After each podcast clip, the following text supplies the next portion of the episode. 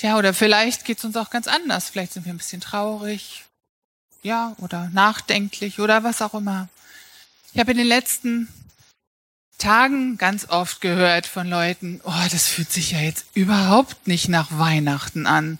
Ich weiß nicht, ob ihr das auch gehört habt, aber ganz oft, jetzt gerade auch bei dem Wetter, hatte ich so gedacht, manchmal in der in der Stadt bei den bei den Straßenmusikanten, die mussten noch mal ein bisschen lauter die Musik, die Jingle Bells oder was auch immer spielen, um wirklich nachdrücklich zu sagen, wir haben Weihnachten. Es ist langsam Heiligabend, Leute, bereitet euch darauf vor. Weil eigentlich die Temperatur draußen und so weiter, es ist ein schöner Herbsttag, aber nicht Heiligabend.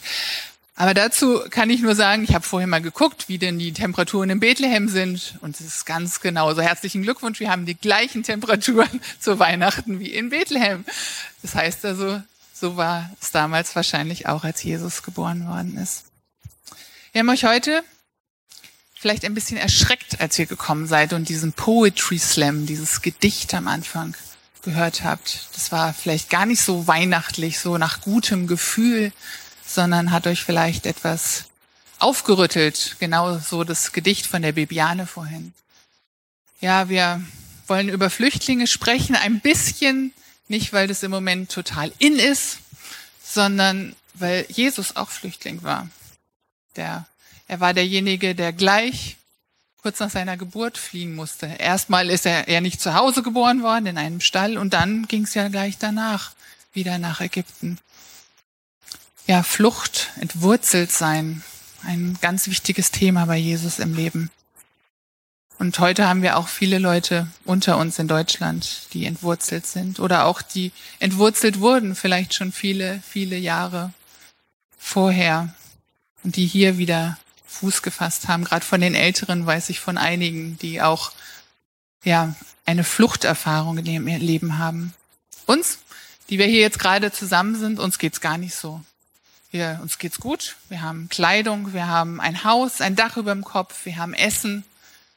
Ja, und wahrscheinlich noch viel, viel mehr. Und deswegen möchte ich uns ganz besonders dazu aufrufen, dankbar zu sein. Wir haben dieses Jahr ab Erntedankfest das Jahr der Dankbarkeit ausgerufen. Das machen einige christliche Organisationen. Die feiern das Jahr der Dankbarkeit. Und deswegen finde ich es auch immer wieder wichtig, dass wir uns daran erinnern, dankbar zu sein. Egal wie es uns heute geht, vielleicht, ja, vielleicht haben wir dieses Kribbeln im Bauch nicht oder wir denken, oh nee, schon wieder Weihnachten, jetzt muss ich mit dem und dem zusammen feiern oder wie auch immer, ich weiß es nicht egal was, wir dürfen für ganz viele Dinge dankbar sein. Ich habe vorhin habe ich ein bisschen gesessen und überlegt, wofür kann ich denn alles dankbar sein? Mir sind viele Sachen eingefallen. Vielleicht könnt ihr ja auch mal überlegen, für was ihr dankbar sein könnt heute.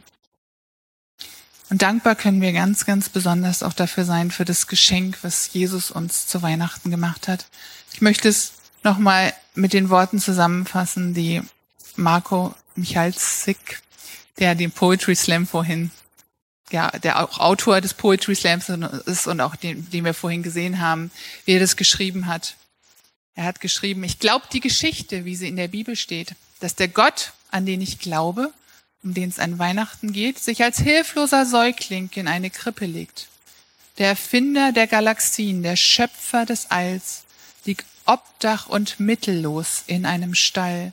Und nenne ich naiv, aber ich glaube zutiefst, dass das dort geschieht, weil dieser Gott mich wahnsinnig liebt.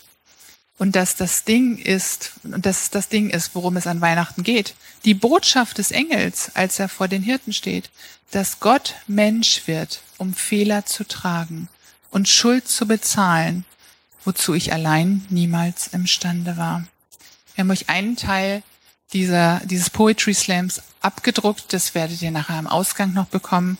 Eine kleine Karte, die nicht nur ja, nicht nur von dem schönen Gefühl vielleicht oder von der Dankbarkeit spricht, sondern uns auch auffordert, dass wir, ja, weil sein letzter Satz war ja in dem Poetry Slam, ist es nicht paradox, dass genau die Menschen vor der Tür stehen, also im Moment, warum sind genau diese Menschen an Weihnachten einsam, deren Stelle Jesus an Weihnachten einnahm? Wann ging es nur noch um Einnahmen, ein paar Tage frei haben, wenn Jesus selbst kam, obwohl er im Himmel daheim war?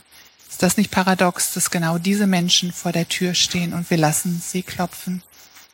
Und darum, das möchte ich uns zu auffordern, dass wir wirklich dankbar sind für dieses Weihnachtsfest, dankbar für das, was wir haben, aber auch nicht die Leute, die uns brauchen, ja, vor der Tür stehen lassen und nur einfach klopfen lassen.